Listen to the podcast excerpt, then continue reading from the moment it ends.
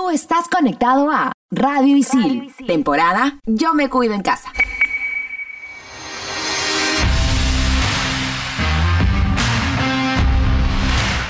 Estamos de vuelta. Somos en todas las canchas.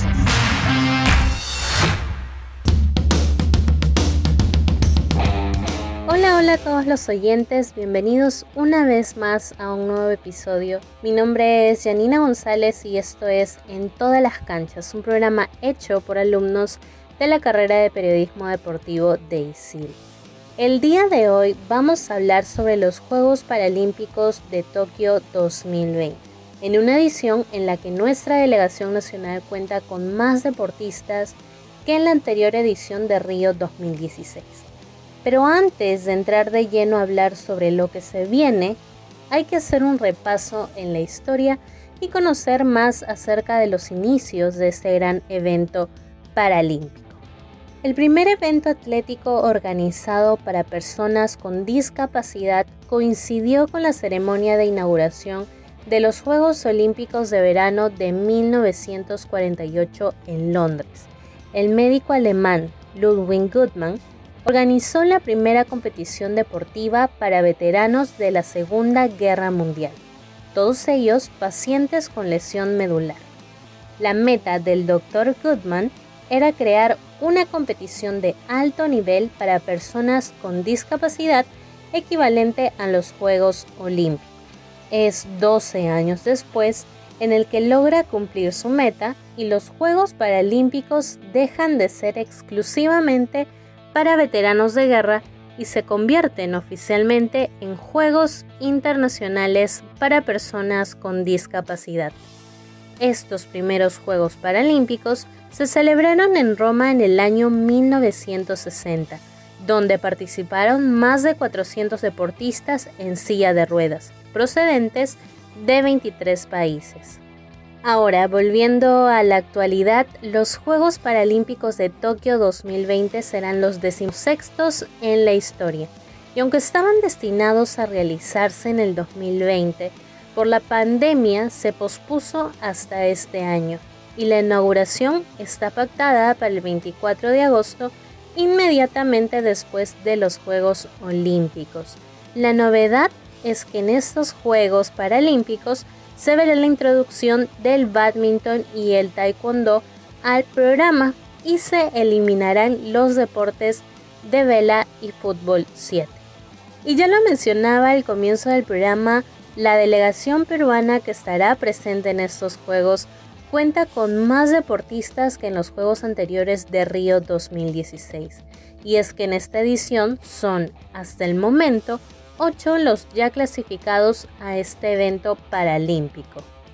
En paraciclismo está Israel Hilario, medallista de oro en los Parapanamericanos Lima 2019. En para taekwondo, Angélica Espinosa, número 3 en el ranking mundial, anhela también subir al podio paralímpico. En para natación nos representarán Rodrigo Santillán y la recién clasificada Dunia Felices. Pero es en paratletismo la disciplina en la que tenemos por cantidad de exponentes. Están Rosbel Guillén, Melissa Valdera, Carlos Sangama y Efraín Sotakuro, con quien tuve el honor de conversar sobre lo que espera de esos Juegos Paralímpicos. Efraín Sotakuro va a estar presente en una cita paralímpica por segunda vez y tiene altas posibilidades de subir al podio. Así que sin más, vamos a escucharlo. En primer lugar, eh, gracias por, por darme tu tiempo. Realmente es un honor poder hablar contigo. Gracias, gracias. Eh, la invitación a veces para las entrevistas, eso a veces nos hace más conocido y a veces para tener también este más apoyo, ¿no? Que nos conozcan, que quién es Efraín Sotakuro, entonces nada, nosotros siempre estamos agradecidos. Se vienen ya días fuertes, me imagino. Ya falta un mes y medio aproximadamente para los Juegos Paralímpicos de Tokio, ¿verdad?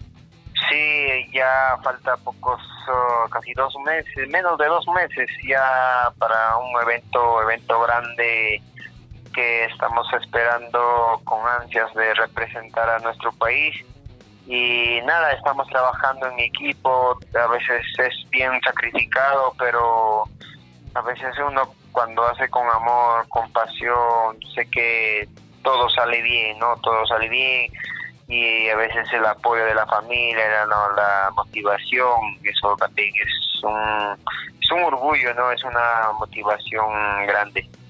Claro, estos juegos que han sido aplazados por un año por todo este tema, que seguimos viviendo, que es lo de la pandemia y que lastimosamente ha paralizado todo, incluyendo los deportes, ¿no? ¿Cómo ha sido entrenar durante toda esta coyuntura? Sí, este, a veces la pandemia nos ha perjudicado un poco, este, a veces eh, de los eventos, de las competencias, ahora de los Juegos Paralímpicos, ¿no? Pero sé que a veces todo pasa por algo, ¿no? Sé que este ha durado casi meses, ¿no? Y pero ahora estamos este estamos de vuelta preparándonos, entrenando fuerte en equipo. Eso nos hace fuertes, ¿no? Y gracias a Dios ya hemos este ya hemos tenido la, primera dosis de la vacuna porque ese es el requisito principal para Tokio, ¿no? Entonces estamos más tranquilos, pero siempre cuidándonos, ¿no? Y la tranquilidad, eso, y a seguir entrenando. Claro, y ahora retrocediendo un par de añitos atrás, hablando de los Parapanamericanos de Lima 2019, ¿qué es lo que más recuerdas de esos Juegos? Sí, el Lima 2019 ha sido, pucha, un evento que ha marcado para todos, ¿no? Porque a veces es un ha dejado un legado para todo el Perú, para para muchos que a veces eh, este no solo para este, para deportistas, no también convencionales, no que tenemos que pensar este siempre en salir adelante, ser más unidos, entonces y parte del paratletismo también este ha sido un legado pero bastante motivante porque a veces quién es el Efraín Sotakuro pucha no tiene brazos no pero puede hacer puede hacer eh, deporte puede correr y a veces no solo yo no también tengo mis compañeros como para para natación entonces a veces nosotros somos como un espejo, como ellos para que vean, no, mira, ellos pueden hacer esas cosas, pueden salir adelante, se esfuerzan día a día. Y a veces hay personas que tienen todo pero se quejan, no se quejan, no saben aprovechar al máximo. Y a veces eso a veces un poco este cambia, no cambia que mira, Efraín ah, hace esto, entonces yo también puedo, yo puedo salir adelante. Entonces ya este ya estamos creciendo el deporte para atletismo aquí en Perú y para mí es un orgullo representar ahora en los Juegos Paralímpicos de Tokio, pero ya casi ya ocho integrantes y ojalá más que se integren más para representar bien a nuestro país. Claro, como tú lo mencionabas, Lima 2019 de alguna manera sirvió como plataforma también para que te conozcan y ahora muchos te toman como ejemplo de superación. ¿Cómo sentiste que cambió el apoyo entre el antes y después de esos juegos?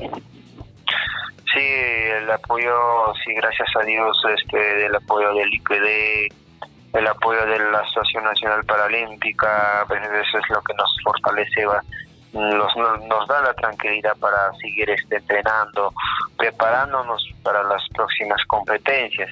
Y ahora el objetivo es Tokio, ¿no? El, el Tokio es la meta que estamos esperando y el mayor sueño es lograr una medalla, wow, no, pero sé que a veces con trabajo, con dedicación, sí, sí se puede, ¿no? Entonces para eso estamos trabajando y, la, y las empresas privadas, ¿no? y eso nos da la tranquilidad, el apoyo. Agradecer desde aquí a la empresa Herbalife, a BCP, a Iguay, a Petro Perú, a Adidas. Agradecer de todo corazón porque ellos han, sido un apoyo, un empuje para seguir este preparándome para ahora que viene un evento grande como los Juegos Paralímpicos. Claro, y después de Lima 2019 llegó una de las competencias más importantes para ti, que fue justamente donde aseguraste tu clasificación a los Juegos Paralímpicos, en la décima edición del Zurich Marathon de Málaga en España. ¿Cómo te sentiste al saber que volverías a participar por segunda vez en el evento paralímpico más importante del mundo? Sí, es, eh, cumplir uno más este, estar en los Juegos Paralímpicos. A veces eh, cada deportista, nuestro sueño, nuestro objetivo es estar en los Juegos Olímpicos o Paralímpicos, no, porque es un evento grande que está más arriba, ¿no? Entonces, eh, para eso nos preparamos día a día. A veces la preparación es bien sacrificado, pero a veces si hacemos en equipo, a veces más, más, este, más, más fácil, ¿no?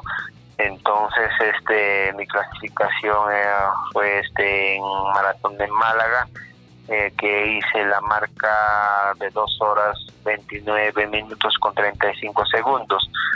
Y ahora este año estoy en ranking mundial en cuarto lugar, entonces siempre estoy manteniendo eso que todo el trabajo, todo el sacrificio a veces tiene recompensa grande.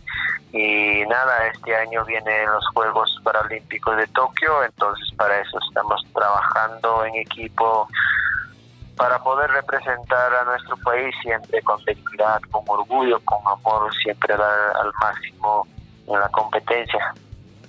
Y justamente tú hablabas de que estás muy bien posicionado dentro del ranking paralímpico. También en los juegos anteriores te quedaste muy muy cerca del podio. Pensando en estos resultados, ¿cómo ves tus posibilidades de conseguir una medalla en estos Juegos Paralímpicos de Tokio 2020? Sí, este, este, en los Juegos, en mis primeros Juegos Paralímpicos en Río quedé cuarto lugar cerca la medalla, entonces este, estoy con ese hambre, con ese ganas de este la competencia no de los juegos. Y nada para eso estoy trabajando. Sé que mi mayor sueño es ganar medalla pero no sé en, qué, en cuál de los juegos paralímpicos si me da Dios de la vida no pero este, ahora este año vienen los Juegos Paralímpicos de Tokio, entonces me estoy preparando para eso. Lograr una medalla para mí va a ser este un, cumplir mi sueño, ¿no? Entonces eh, para eso estoy trabajando. Sé que es bien sacrificado, todo, a veces lágrimas, todo eso, pero a veces yo digo, no, todo sacrificio que hago, sé que la recompensa va a ser grande y para, para mí va a ser un orgullo representar a mi país, un orgullo traer una medalla a mi país, dar alegría. Entonces para eso estoy trabajando y siempre con el apoyo de mi familia, de mi entrenador y de las empresas privadas que me apoyan y todo el Perú que siempre está al tanto de mi participación y, y siempre agradecido a todos. Justamente ya para ir finalizando, ¿Qué mensaje les dejarías a todos los que están esperando, y me incluyo también, verte competir y representar al país en estos Juegos Paralímpicos? Sí, dar el mensaje o pedirles a todos ¿no? que nos siempre que estén atentos de todos los participantes de los Juegos Olímpicos o Paralímpicos y que nos alienten, ¿no? que nos den fuerza, la motivación, el mensaje para poder este, representar bien a nuestro país.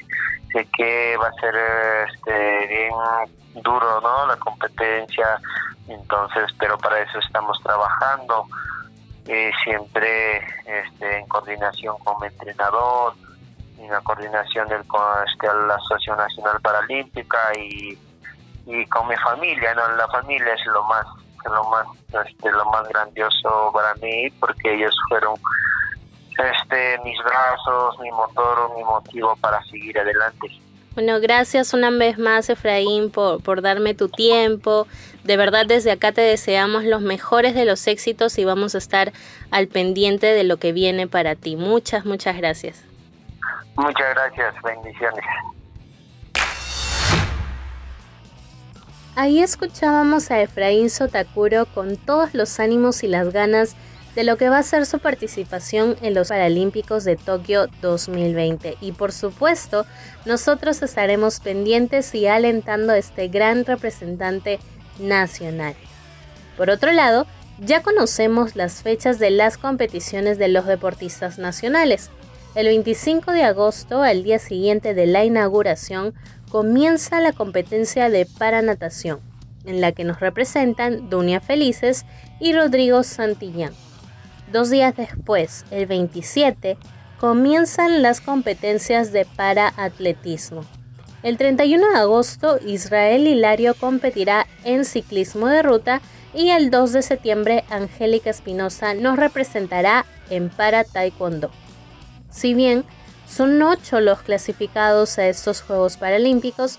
Todavía no podemos decir que la lista se cerrará solo con ellos, puesto que Pilar Jauregui, para badmintonista nacional y medallista de oro en Lima 2019, solo estaría esperando la carta de confirmación por parte de la Federación Internacional de Badminton que oficializará su clasificación. Además, Luisa Villar, presidenta de la Asociación Nacional Paralímpica Peruana, ha mencionado que aún quedan algunas confirmaciones más, así que es muy probable que en las próximas semanas tengamos nuevos nombres en la lista de la delegación rumbo a los Juegos Paralímpicos de Tokio 2020. Pero bueno amigos, eso ha sido todo por el episodio de hoy. Nosotros somos estudiantes de la carrera de Periodismo Deportivo DISIL y puedes encontrar este y otros episodios en Spotify buscando Radio Visil en todas las canchas. Hasta la próxima. Chao, chao.